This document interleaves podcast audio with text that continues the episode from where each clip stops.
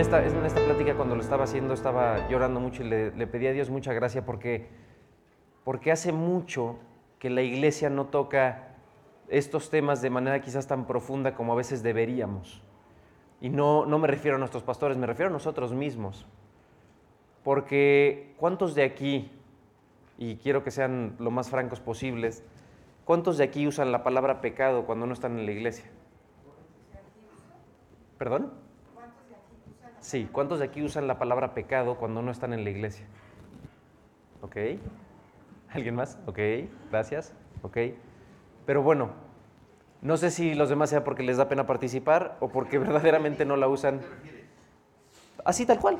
O sea, ¿cuántos de nosotros, decirla, cuántos de nosotros estamos en el club, en el trabajo, eh, en nuestra familia, nuestros amigos y de repente les hablamos del pecado? O de repente mencionamos el pecado. Ok, más están animando, vientos. La realidad es que no, no es nada de qué avergonzarse. O sea, esto, esto quiero, que lo, quiero que lo veamos porque es una introspección y, y yo soy el primero que la realidad es que quizás no me siento tan cómodo hablando del pecado cuando no estoy en la iglesia, incluso estando en la iglesia, ¿no? ¿Cuántos de nosotros vamos con nuestro pastor y le decimos, oye, Charlie, oye, el pastor que tú quieras, estoy cayendo en pecado en esto y en esto y en esto, ¿no? Más bien, digo, no sé ustedes, pero lo que yo he alcanzado a escuchar es como, híjole, me está costando trabajo esta parte, eh, esta área de oportunidad, que está muy de moda esa expresión, pero tal cual la palabra pecado, a esta generación nos está costando trabajo usarla. Entonces, vámonos a primera de Juan, a la primera epístola de Juan, capítulo 1, y vamos a empezar en el versículo 5. Esta, esta pues, la titulé El absoluto perdón y la confesión del pecado. Y dice así, este es el mensaje que hemos oído de Él y os anunciamos. Dios es luz y no hay ningunas tinieblas en Él. Si decimos que tenemos comunión con Él y andamos en tinieblas, mentimos y no practicamos la verdad.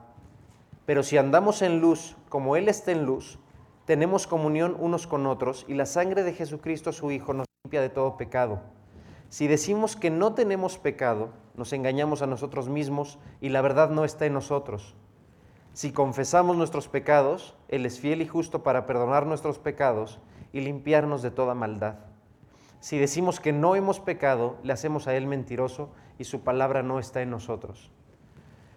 Entonces, lo que yo les decía al principio de que esta primera epístola de Juan son justamente como esas evidencias del creyente, esas evidencias para discernir, para una iglesia en cuyo tiempo tenían que discernir de los verdaderos creyentes, de los no creyentes, de los verdaderos maestros, de los falsos maestros. Es una época en la que Juan les tiene que decir las cosas como son. Y entonces, no sé si se fijan, pero la palabra que más se repite en la segunda parte de este pasaje, de este pasaje titulado Dios es luz, es pecado es pecado y habla del pecado como tal. La realidad es que el pecado está en todas partes de este mundo, en todas partes de nuestra vida. Pero no podemos creer que no tenemos pecado y pensar que tenemos una comunión con Dios. No sé si me explico, pero la realidad es que esta palabra tiene mucha más importancia en la vida cristiana de lo que creemos. Y como les decía hace rato, y, algunos levantaron la mano, el usar la palabra pecado fuera de la iglesia, no sé si les pasa, pero ya incluso en esta sociedad se ve como algo de tabú, algo que tiene que ver con algo totalmente retrógrada, totalmente intolerante, fuera de las, de las normas o de, de la sociedad actual en la que pues no puede uno calificar las cosas de pecado porque ¿quién eres tú para decir que es pecado?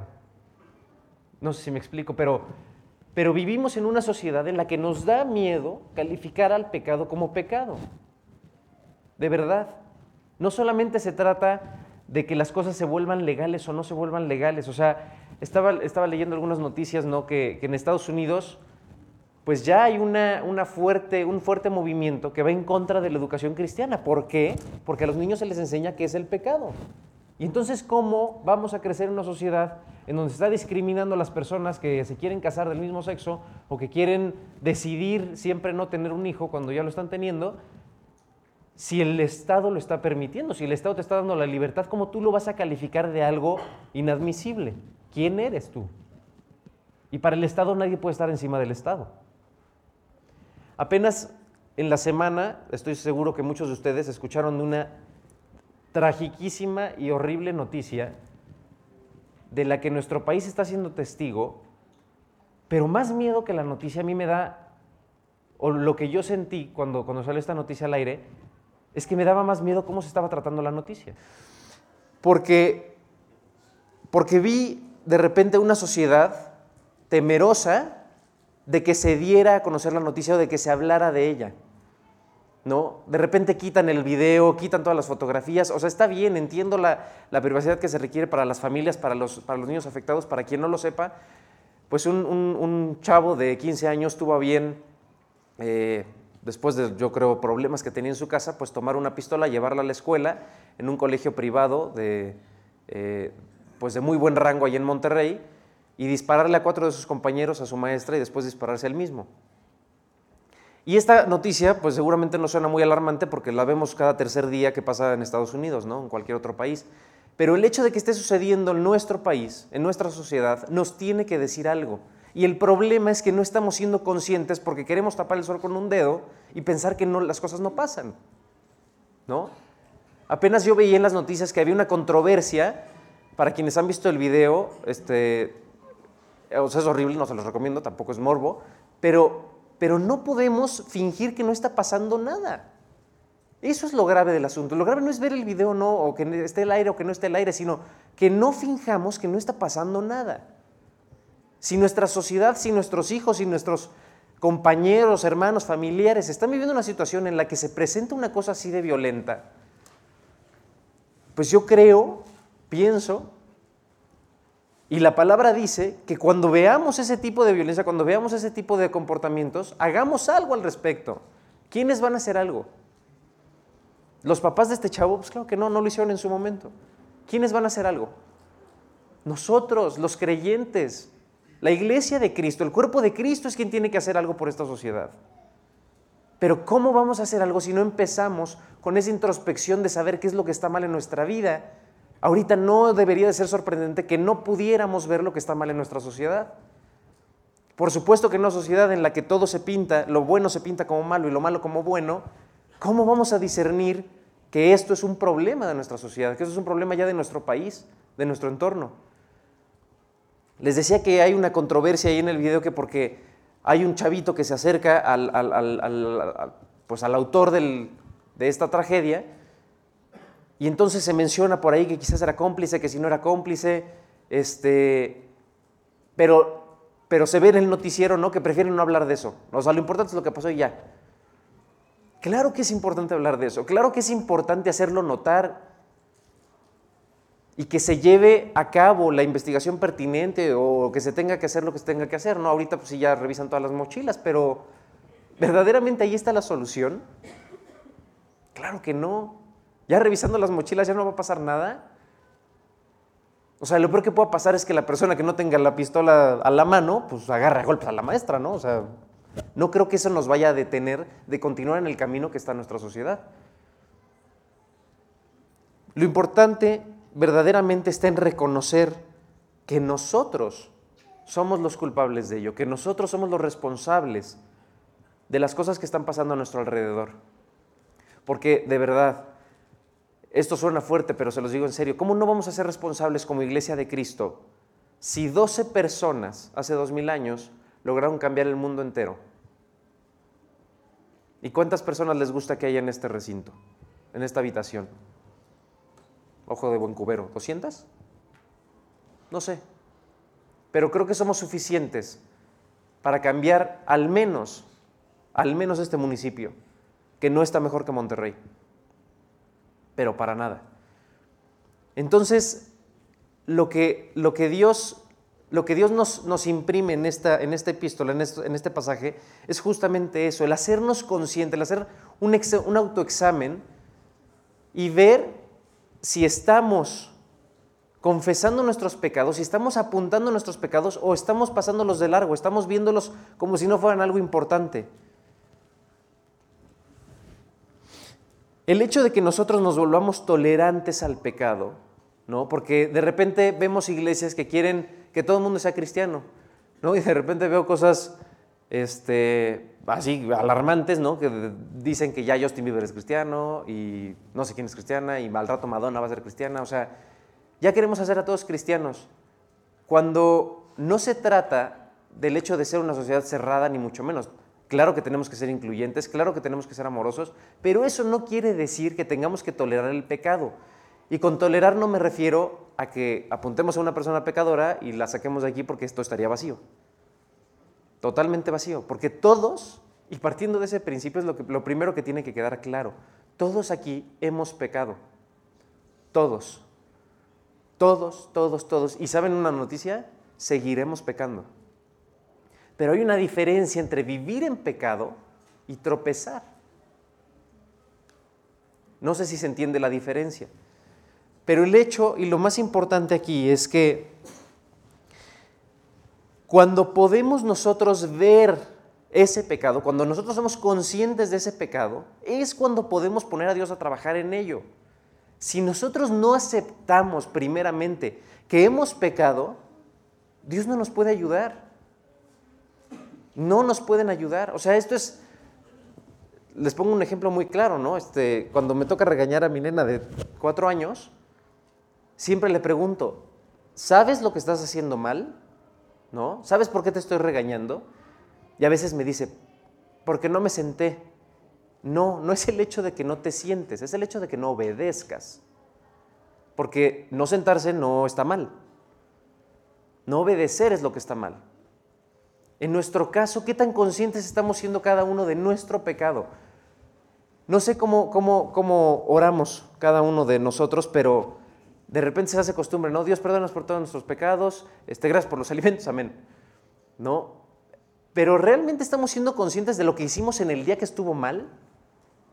¿Estamos siendo conscientes de que ese pensamiento que no debiste de haber pensado, esa palabra que no debiste de haber dicho, esa crítica que a nadie le, que a nadie le edificó, esa mentira piadosa, blanca, que a nadie le hizo daño, ¿estamos conscientes de que esa parte de tu día le costó la vida a una persona? ¿Estamos conscientes de que por eso que hicimos, por eso que yo hice, Dios tuvo que quitarle la vida a su propio hijo? Porque yo creo que si estuviéramos conscientes de ello, no tomaríamos a, la ligera la oración de Dios, perdóname por todos mis pecados.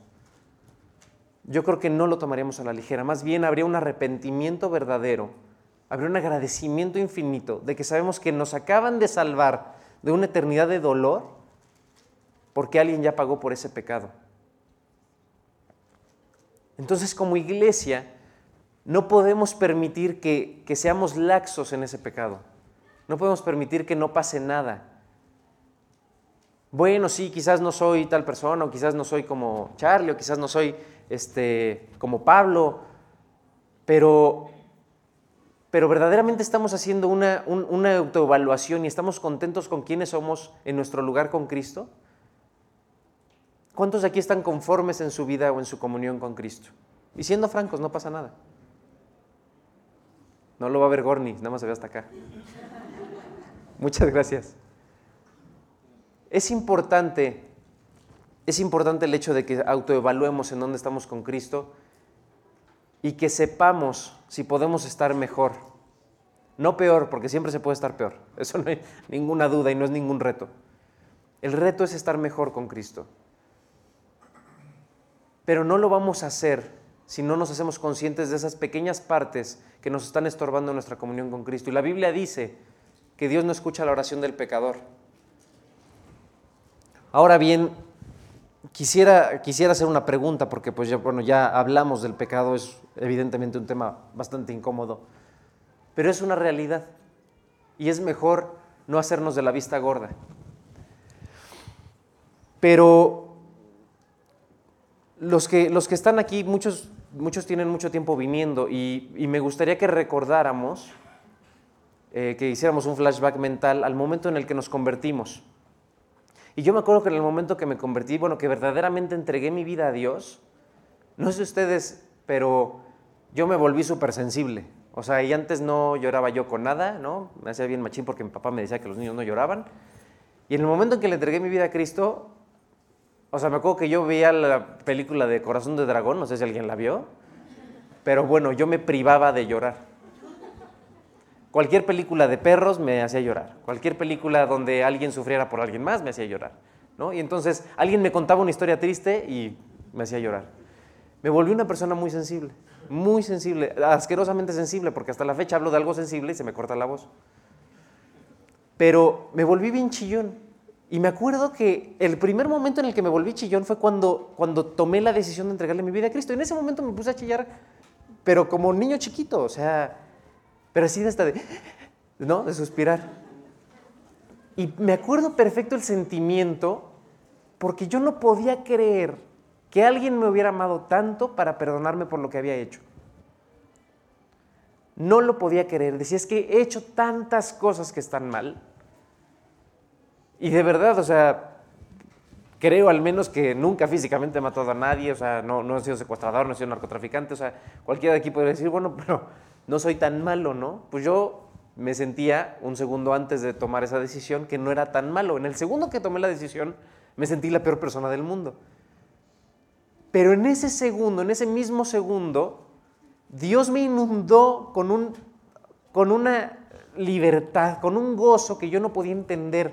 Y yo no podía parar de llorar y de, darle gracias y de decirle, Dios, no sé si a ustedes les pasó, pero yo decía, Dios, ya, ya, si quieres mañana este, dejo de trabajar, me salgo de mi casa, me pongo una toga y me voy a predicar al mundo, ¿no? O sea, yo de verdad me sentí así, ávido por servirle a Dios con una energía, con un amor, con un fuego interior que no podía yo apagar. Y dentro de esos sentimientos, dentro de toda esa bola de sentimientos, sentí algo padrísimo, que era ese infinito perdón, esa infinita misericordia, y era literalmente como si me hubieran quitado tres toneladas de encima. Literalmente. Y yo decía, wow, me acaban de perdonar por todo lo que he hecho. ¿Y saben qué es lo más grave? que ese mismo día, en la tarde, yo ya me había ensuciado otra vez. Probablemente no en la tarde. 15 minutos después, yo ya me había ensuciado otra vez. Pero ese gozo no se iba, ese perdón no se iba. Sin embargo, en cuanto yo sabía, a partir de ese momento me volví consciente de cosas que antes no era consciente. Yo estudié ingeniería, o más bien debería decir ingeniería. Porque, no, en verdad, porque muchas de las clases eran, dejen ustedes matemáticas 2, matemáticas 3, eran albures 2, albures 3, este, híjole, o sea, yo tenía un vocabulario espléndido, o sea, de verdad, espléndido. Por ahí uno de nuestros pastores decía que creo que los hombres comparten más o menos como, no me acuerdo el número, pero 2.500 palabras, una cosa, y las mujeres como 6.000, ¿no? Yo creo que de mis 2.500 palabras, como 2.300 eran peladeces. Y las otras eran conjunciones nomás. Y yo no era consciente, o sea, yo hablaba así porque pues, todos hablaban así, mis profesores hablaban así, entonces para mí era absolutamente normal. Yo no era consciente. En el momento en el que me convertí, Dios me hizo consciente de ello.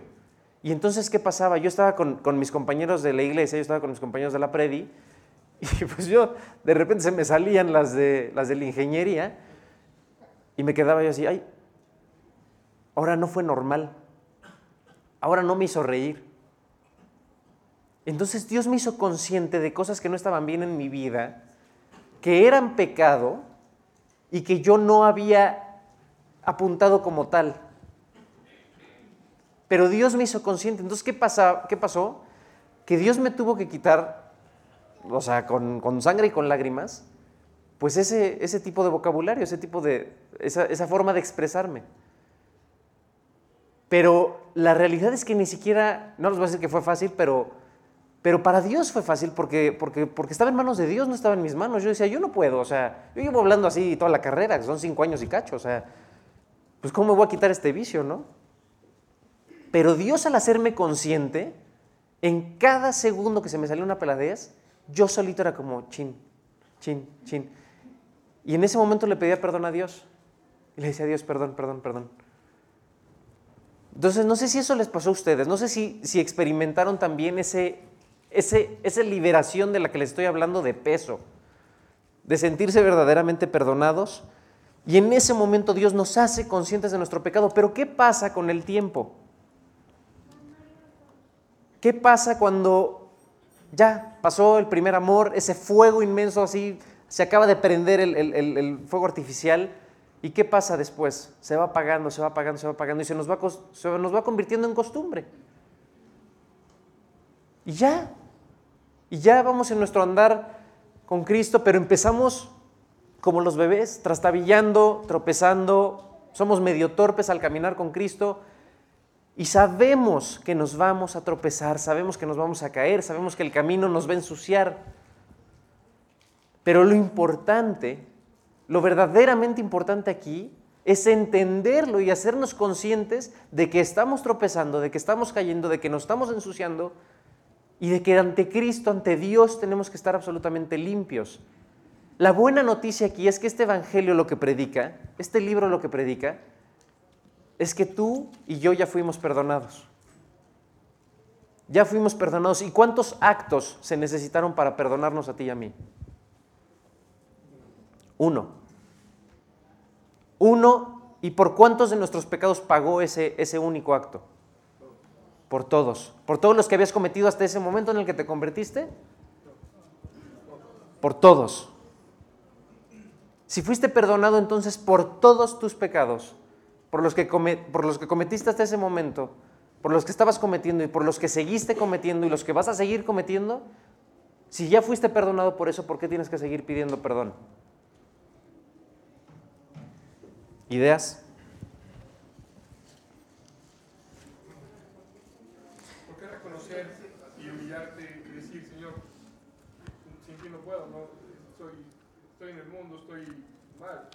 Claro.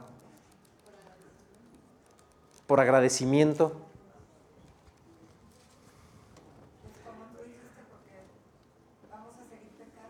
Claro. Totalmente. Y todas las respuestas son correctas. Todas. Vámonos a Romanos 8, por favor.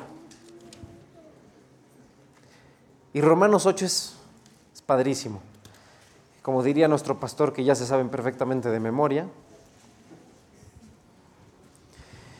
Dice así, ahora pues, ninguna condenación hay para los que están en Cristo Jesús, los que no andan conforme a la carne, sino conforme al Espíritu. Este es un versículo, señores, al que nos tenemos que aferrar. Ya no hay condenación para nosotros. Ya se acabó.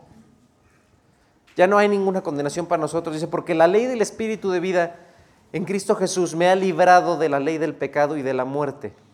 Porque lo que era imposible para la ley, por cuanto era débil por la carne, Dios, enviando a su Hijo en semejanza de carne de pecado, y a causa del pecado, condenó al pecado en la carne.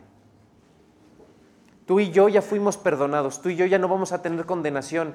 Y algo importantísimo que que se tiene que quedar plasmado aquí es el hecho de que todas esas, todas esas caídas, todos esos tropiezos, toda esa suciedad que vamos a recoger en nuestro caminar con Dios, no nos van a llevar al infierno. Qué increíble noticia. Ya no vamos a ser condenados, no nos estamos jugando la salvación a partir de que tú tomaste una decisión con Cristo, a partir de que tú le creíste y dijiste, Dios, tú sí pagaste por mis pecados en esa cruz y la muerte de tu Hijo y su sufrimiento fue suficiente para perdonarme a partir de ese momento no hay manera de que tú y yo vayamos al infierno. Entonces todos esos pecados que le siguen, ¿qué nos hacen? ¿Perdón? Nos hacen madurar, nos hacen crecer, claro, pero nos ensucian en la presencia de Dios. Cuando, cuando nosotros aceptamos a Cristo, nos convertimos en hijos de Dios, dice la Biblia. En ese momento tú y yo nos volvemos hijos de Dios. Y Dios, quiero que entendamos que tiene dos partes. Una, bueno, tiene muchas partes, pero en este específico caso que estamos viendo, Dios tiene un papel de juez justo, ¿no? De una decisión, digámoslo muy entrecomillada, judicial. Y por otro lado, tiene una, una, apariencia, una, una parte de padre. ¿Sí me explico? Por un lado, Dios tiene que ser un juez justo y por ello tuvo que mandar a Cristo a morir por nosotros y por ello tuvo que castigarlo para pagar por nuestros pecados. En ese sentido, Dios es, ha sido justo. Y como Dios es justo, Dios no se va a arrepentir, o sea, no va a haber nada que tú y yo podamos hacer para revocar esa decisión en la que Dios puso a su Hijo, lo castigó por ti, tú lo aceptaste y tú estás perdonado. Pero ahora bien, la parte de Dios nuestro Padre, en ese instante en el que nos convertimos en sus hijos, muchos de aquí tienen hijos. ¿Qué hacen? ¿Qué hacen cuando sus hijos se portan mal? Claro, no los dejas y ya, pues ya es tu hijo, pues ya, que haga lo que quiera. ¿No? Ya me da igual si haces y deshaces, si te portas y no te portas. Y entonces vuelvo a esa, a esa misma disyuntiva. Tenemos que seguir pidiendo perdón. ¿Por qué? Porque precisamente, pues ¿cómo vas a dejar a tu hijo hacer lo que quiera? Ok, ya eres hijo de Dios. Ya eres hijo de Dios, pero te vas a seguir ensuciando y vamos a seguir teniendo que pedir perdón. Entonces, justamente ahí mismo en Romanos 8,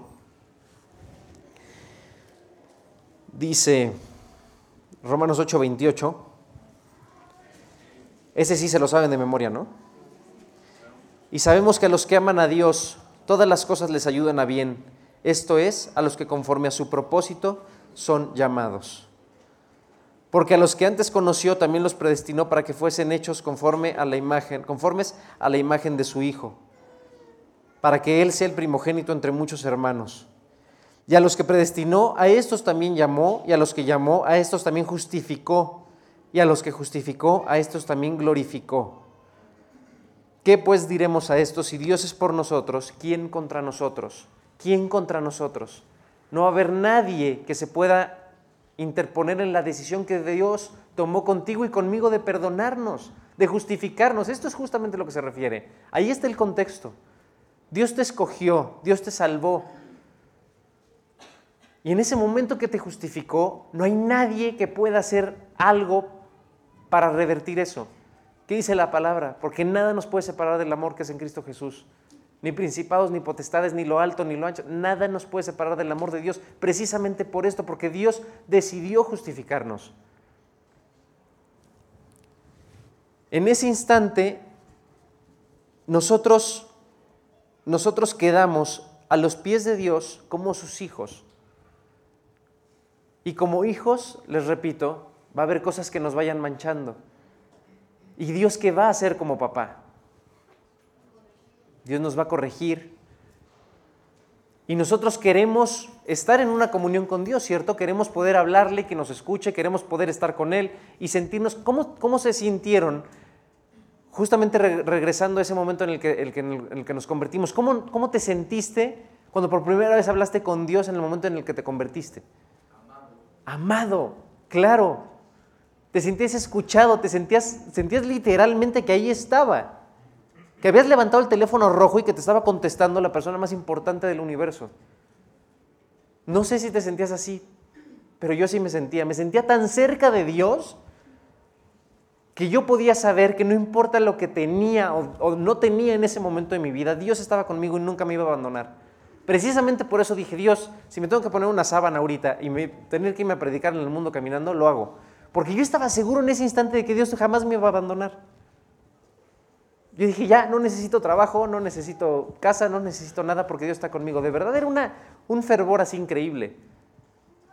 Y me acuerdo que en ese momento me llevé pues yo seguía en ingeniería y en ese, y en ese momento me llevaba yo mi Biblia a la universidad este, y había un grupo de oración ahí en la universidad y bueno, mis compañeros me veían con cara de este cuate se metió algo de los que no nos va a compartir. O sea, no, no, me veían con cara de enfermo mental, de verdad de enfermo mental, porque aparte yo unos días antes, pues, o sea, era el líder de mi pandilla, ¿sí me explicó? Entonces, el cambio que Dios hizo en ese instante me llevó a entender que yo tenía la posibilidad, el privilegio de estar tan cerca de Dios que nada ni nadie me podía tocar. Y no sé si a ustedes les ha pasado, pero yo en mi, andar con Cristo, que ya lleva varios años, yo en mi andar con Cristo me he sentido en una montaña rusa en la que a veces me siento súper cerca de Dios y otras veces me siento súper alejado. Otras veces siento que mis oraciones no pasan del techo. de verdad que por más que yo me hinque, Dios no me está escuchando. Yo siento de repente que, o sea, o, caigo en algo o en algún tropiezo y digo, Dios, ya, ahora sí, esta fue la última que me perdonaste. No, ya, ya, ni para qué voy a la predi, con qué cara, ni para qué leo, ni para qué oro, Dios, con qué cara. O cuando menos te das cuenta, llevas tres, cuatro días sin leer. Y cuando yo originalmente había escuchado de Cristo, porque como les he contado, mi mamá era cristiana desde que se casó, bueno, a partir de que se casó, yo había escuchado de Cristo muy, muy joven, muy chavo, pero, pero cuando yo me dejé de dar cuenta, yo no había agarrado una Biblia en cuatro años. En cuatro años yo ni siquiera me acordaba qué decía. Y no, se los juro, no me di cuenta. ¿Cuántos de aquí no han sido testigos de hermanos que estaban aquí en la iglesia con ustedes y que ya no vienen? ¿Cuántos?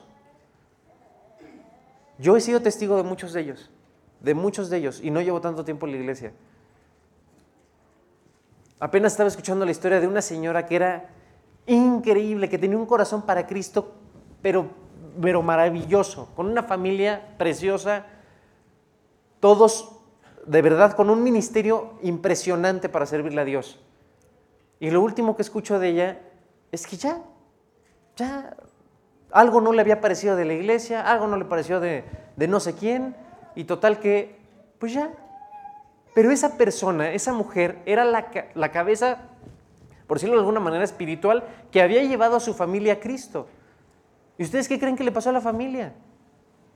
A los hijos, al esposo, a los, a los tíos, o sea, se llevó a la familia entre las patas.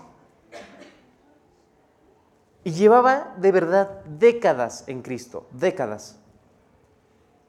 Entonces yo le digo a, las personas con las, que, con las que de repente puedo compartir, les digo que por eso hay que cuidar nuestra salvación con temor y temblor.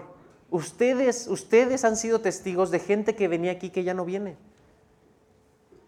Les han hablado, han orado por ellos y me incluyo. Hemos orado por ellos, les hemos hablado, los hemos buscado, los hemos alentado lo peligroso de, una iglesia es que nos convirtamos en jueces.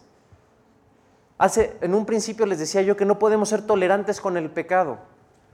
No podemos ser como iglesia tolerantes con el pecado. ¿Eso quiere decir que si llega una persona de diferentes preferencias sexuales lo vamos a sacar? No. Eso quiere decir que lo vamos a aceptar, que lo vamos a amar, porque tú y yo somos igual de pecadores con otras cosas, pero igual de pecadores.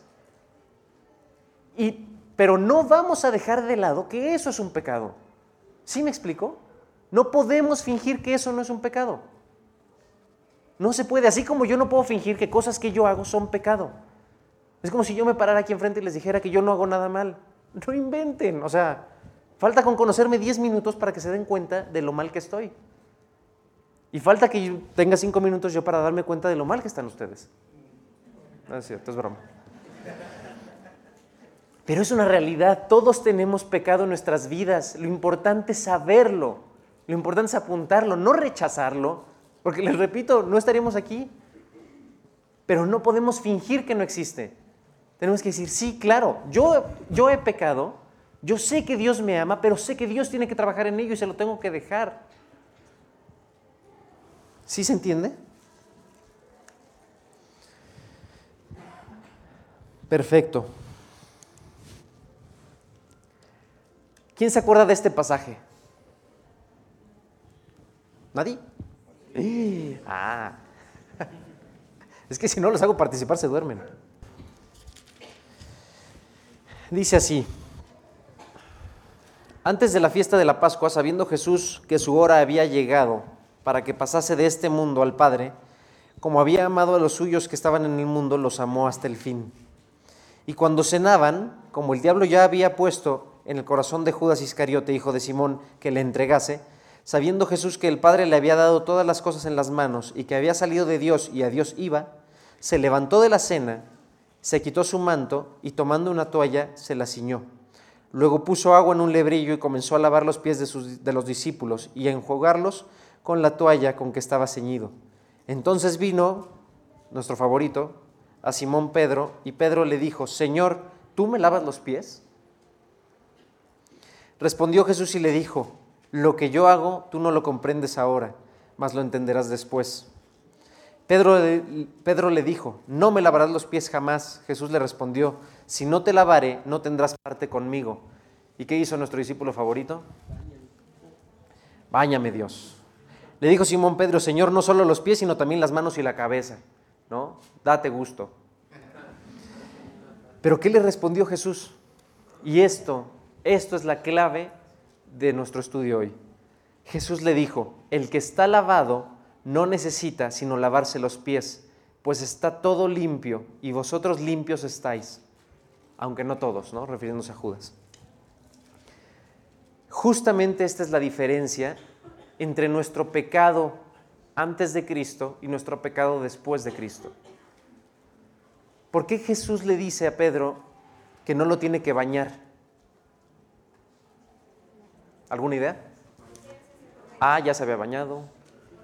Ven. Porque ya pertenecía a Cristo, exactamente. Ese es uno de los incisos. claro, ya era parte con Cristo, como bien dicen. Ya era parte con Cristo. Pedro ya era parte con Cristo. Pedro ya se había convertido. Pedro ya estaba limpio. Entonces, ¿por qué dice Jesús? Nada más te tengo que lavar los pies. Pues porque en tu andar conmigo, Pedro, te has ensuciado. Te has ensuciado y Dios nos manda, apenas hay unas, unas doctrinas ahí medio nuevas, bueno, no sé qué tan nuevas sean, pero escuchaba yo unas doctrinas que, que decían justamente que nosotros éramos algo así como satanistas porque todo el tiempo le estábamos pidiendo perdón a Dios y entonces que no debíamos de hacer eso porque nada más estábamos insultando el hecho de que Dios hubiera mandado a su hijo a morir por nosotros porque no creíamos que ya nos hubiera perdonado. Entonces decían así como, pues ya no le pidas perdón, ya olvida tu pecado y vive con Cristo, ¿no?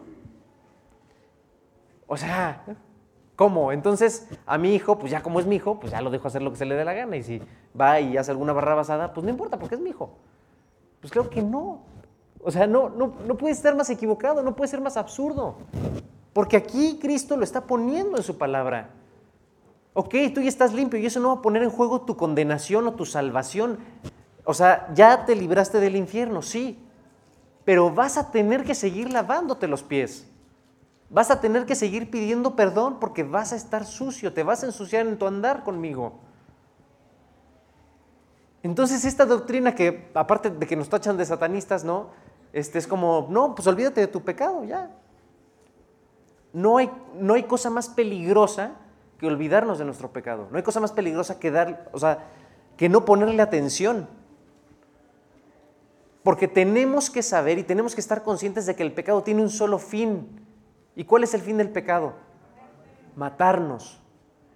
No solamente si tú o yo estamos permitiendo un pecado en nuestra vida, no importa cuán chico sea, y por favor aquí les suplico, que no menospreciemos ningún pecado, ninguno, en verdad.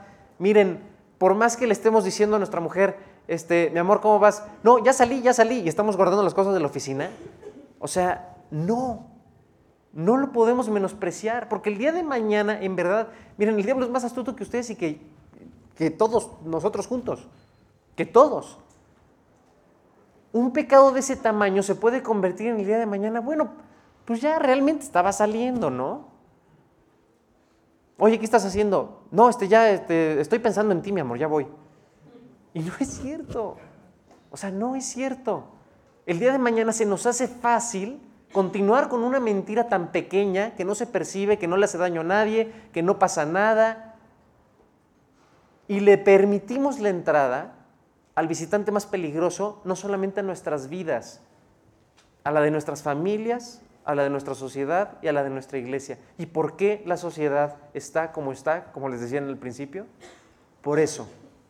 Porque hemos permitido que el pecado sea no solamente parte de nuestras vidas, sino que sea el invitado especial. ¿Quién necesita a Dios cuando tenemos un Estado que nos dice lo que está bien y lo que está mal?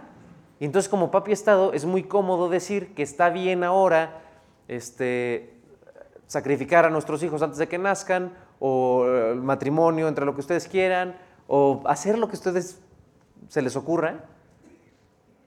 Entonces, pues ya nos dejamos de preocupar, al fin que el Estado nos dice lo que está bien y lo que está mal.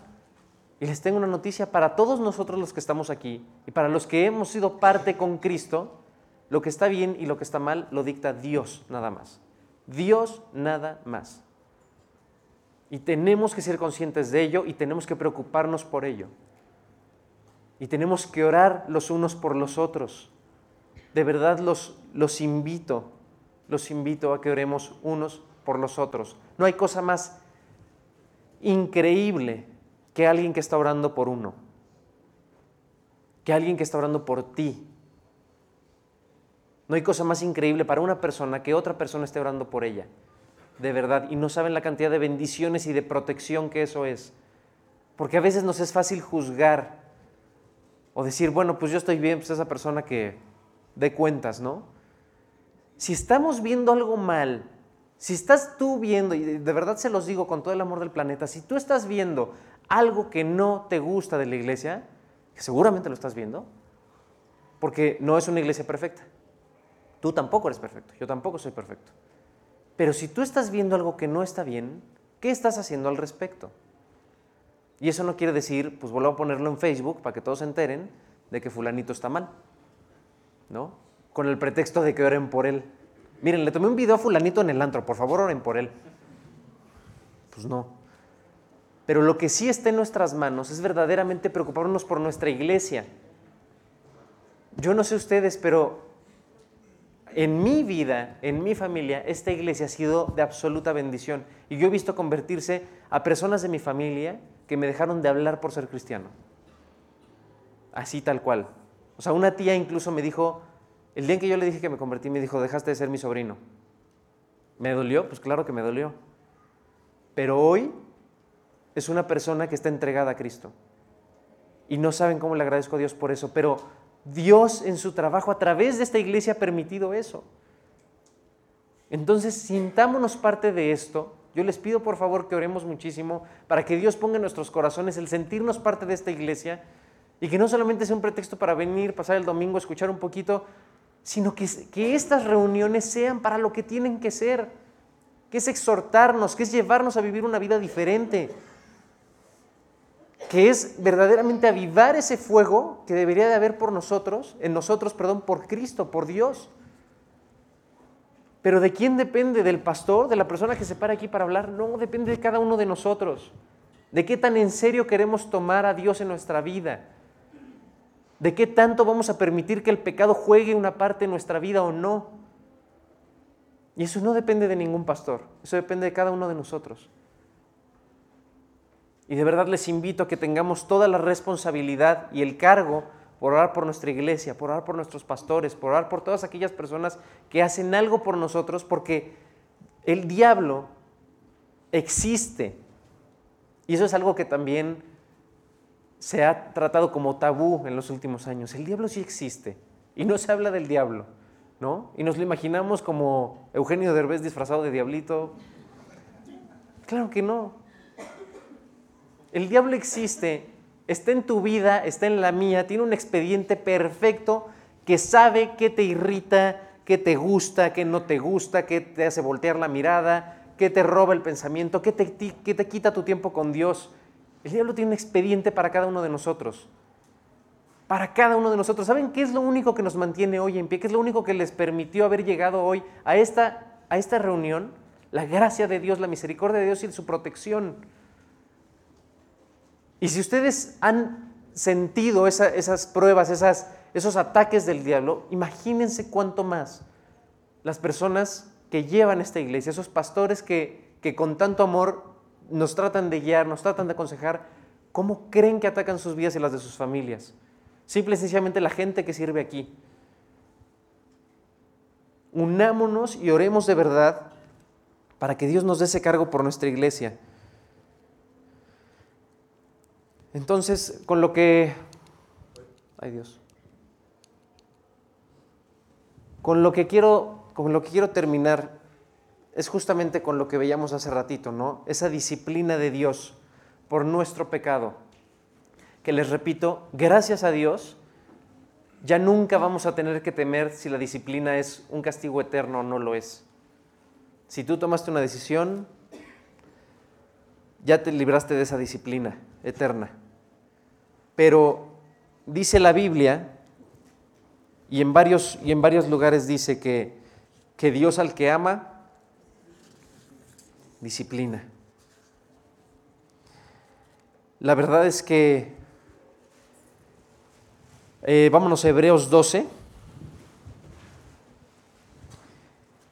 Hebreos 12.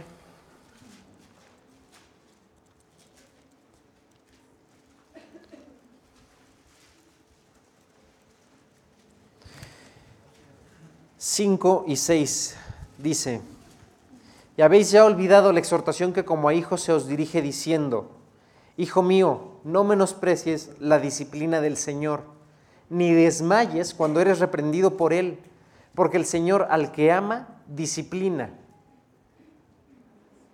hay mucha gente que dice, Dios no castiga. Pues yo no sé cómo le quieras llamar, pero Dios disciplina. Y para los que tengamos dudas de que si es una disciplina, si es la consecuencia de nuestro pecado, no, no, no. Son cosas distintas. Porque justamente la oración que viene debajo de eso dice, y azota a todo el que recibe por hijo. Si el azote no es una palabra lo suficientemente literal para describir un castigo, no sé qué lo es. ¿Qué pasa entonces en el momento en el que tú y yo decidimos pedirle verdadero perdón a Dios cuando en, nuestro caminar con Él estamos fallando, estamos pecando? ¿Qué pasa? Dios nos puede, nos puede omitir esa disciplina. Si ve arrepentimiento verdadero en nosotros, Dios nos puede, eh, perdón, omitir o quitar esa disciplina. Pero ¿qué no se va a quitar? La consecuencia del pecado. Hay consecuencias del pecado que se viven para toda la vida, para toda la vida. Y esas consecuencias son como lo que dijiste hace rato, esas sí nos ayudan a crecer, esas sí nos ayudan a darnos cuenta de que en efecto no estamos donde deberíamos estar con Dios y que esto no se trata de que Dios sea malo o sea bueno, se trata de nuestras propias decisiones y de una misericordia tan grande de un Dios que te ama tanto que dice yo voy a estar aquí contigo, ya te perdoné, no pasa nada. Sí va a haber consecuencias, claro, pero yo voy a estar a tu lado. Y Dios verdaderamente se puede glorificar en esas, en esas consecuencias. Hay cientos de historias, ¿no? De personas con, que, no sé, adquirieron enfermedades por, algún, por algún tipo de, pecado o que, no sé, ¿no? como consecuencias de su pecado y que Dios a través de los años, a través del tiempo, no solamente los libra de su disciplina, sino que se glorifica en sus consecuencias con una sanación, con un milagro, con una historia de verdad que nos roba el aliento y que dice, ese es Dios. Ese es Dios que no solamente te perdona, sino que cambia tu vida y que puede hacer un milagro en tu vida. ¿Cómo? Si tú lo permites. ¿Cómo lo va a hacer si no confesamos nuestros pecados? Esto no se trata de que nos pongamos a chismear todos, a ver qué hiciste tú, qué hice yo, y nos enteremos, ¿no? Porque el chisme es bien sabroso. Pero sí se trata de sentarnos con Dios, hacer cuentas todos los días bueno, yo no sé ustedes, yo tengo que hacerlo todos los días porque todos los días fallo y gacho. Todos los días me ensucio. Y todos los días quiero estar a los pies de Dios, quiero estar hincado ante Dios y pedirle perdón y pedir, suplicarle que me perdone, porque no, no solamente le tengo miedo a su disciplina, sino que no quiero estar sucio delante de Él. Quiero estar como el día que me convertí, sintiéndome en verdadera presencia de Dios, cerquita, escuchándolo, que me escucha, Suena romántico, pero hasta de verdad yo sentía que me apapachaba. No sé cómo explicarlo. Pero se los juro. Yo quiero sentir eso, quiero sentir todo eso, eso todo el tiempo. Porque es increíble y porque sientes a Dios más cerca que nunca. Pero si no estamos limpios, si no estamos en esa perfecta comunión con Dios, pues no lo vamos a volver a sentir. Y depende de nosotros. La realidad es que el primer perdón nos hace sus hijos. Y los perdones que de ahí siguen nos hacen buenos hijos suyos. No vamos a dejar de ser sus hijos, pero podemos ser el hijo del que se avergüence, ¿no? Y el hijo al que le toque una coronita de torombolo allá en la eternidad. Yo creo que todos hemos experimentado la disciplina de Dios. Y si no la hemos experimentado, deberíamos de preocuparnos, porque no es algo que yo diga, lo dice la Biblia, Dios solamente disciplina a los que ama. y todos aquí somos imperfectos, si todos aquí somos imperfectos y todos aquí somos hijos de Dios, todos debemos de haber experimentado al menos una vez la disciplina de Dios. La buena noticia es que lo seguiremos experimentando. ¿Y por qué digo buena? Porque quiere decir que Dios te sigue amando, porque quiere decir que Dios sigue ahí. Hay de nosotros donde hagamos algo malo y Dios no nos discipline, porque sí tendríamos que ponernos a pensar si en principio somos hijos de Dios para que tenga la confianza de disciplinarnos, para que tenga el derecho a disciplinarnos. Con eso en mente, eh, pues vamos a, vamos a orar y cantamos y nos vamos. Dios, cuántas gracias, Padre, te damos por este hermoso día. Gracias de verdad por tu palabra, Dios. Pero antes que nada, Señor, gracias porque tú nos salvaste y porque nos perdonaste, Señor, de un castigo eterno que definitivamente merecíamos, Dios. Te suplicamos, Señor, y te queremos pedir y rectificar nuestra decisión de, de aceptarte en nuestro corazón, de aceptar eso que tú hiciste ahí en la cruz con tu propio Hijo y que tuviste que castigar en nuestro lugar, Señor. Que tuviste que torturar a tu propio Hijo y desangrarlo hasta la última gota, Señor, para pagar por nuestros pecados cuando cuando una sola gota de su sangre hubiera bastado, Señor, pero tú no escatimaste. No escatimaste, Dios, para no dejar en, nuestro corazón ninguna duda, Señor, de que exista algo que tú no pudieras perdonar. Te queremos agradecer por ese infinito amor, Señor, por sentirnos rescatados, Dios, y te suplicamos en esta tarde, Señor, que tú además nos limpies, Dios, de todo toda aquella suciedad, Padre, que hemos recogido en nuestro andar contigo. Te suplicamos que nos laves los pies, Señor, que nos limpies de toda maldad, Señor, que nos limpies de todo pecado, porque hemos fallado, Padre. Te rogamos que nos hagas conscientes de esas faltas, Dios. Que nos hagas conscientes de que no somos perfectos y de que necesitamos tu perdón, Dios, para estar en perfecta comunión contigo. Te rogamos que nos des cargo, Dios, por nuestra propia iglesia por nuestros pastores, por todo lo que tú haces a través de pues esta comunidad. Dios, danos amor los unos por los otros, por favor, Señor. Ayúdanos a amarnos como verdaderos hermanos. Ayúdanos a orar por este nuestro país, Señor, para que, pues si bien la maldad no se detendrá, Padre, porque tu palabra lo predice, sí te suplicamos, Señor, que guardes a nuestras familias, que guardes a nuestros seres queridos, Dios, y que podamos ser luz, Señor, y sal, que esta maldad y esta podredumbre, Dios, del mundo solamente sea una oportunidad para que tú brilles a través de esta iglesia, Dios, y de todas las que tú tengas en este planeta, Señor, en este país. Te rogamos que sea una oportunidad para glorificar tu nombre, Dios, que la gente conozca de ti, que se acerquen a ti, Señor, por, por puro miedo, Señor, a sufrir las consecuencias de sus pecados, Dios, así como nosotros nos acercamos en su momento. Te pedimos perdón, Señor, y te damos gracias porque sabemos que tú ya nos has limpiado, nos has perdonado y te rogamos que avives ese fuego en nuestro corazón, Señor, para revivir nuestro primer amor, Señor, hoy y todos los días de nuestra vida. Todo te lo pedimos, Dios, no confiando en nuestras obras ni en que lo merecemos, sino en que te lo estamos pidiendo en el único y poderoso nombre de Jesús, nuestro Señor. Amén.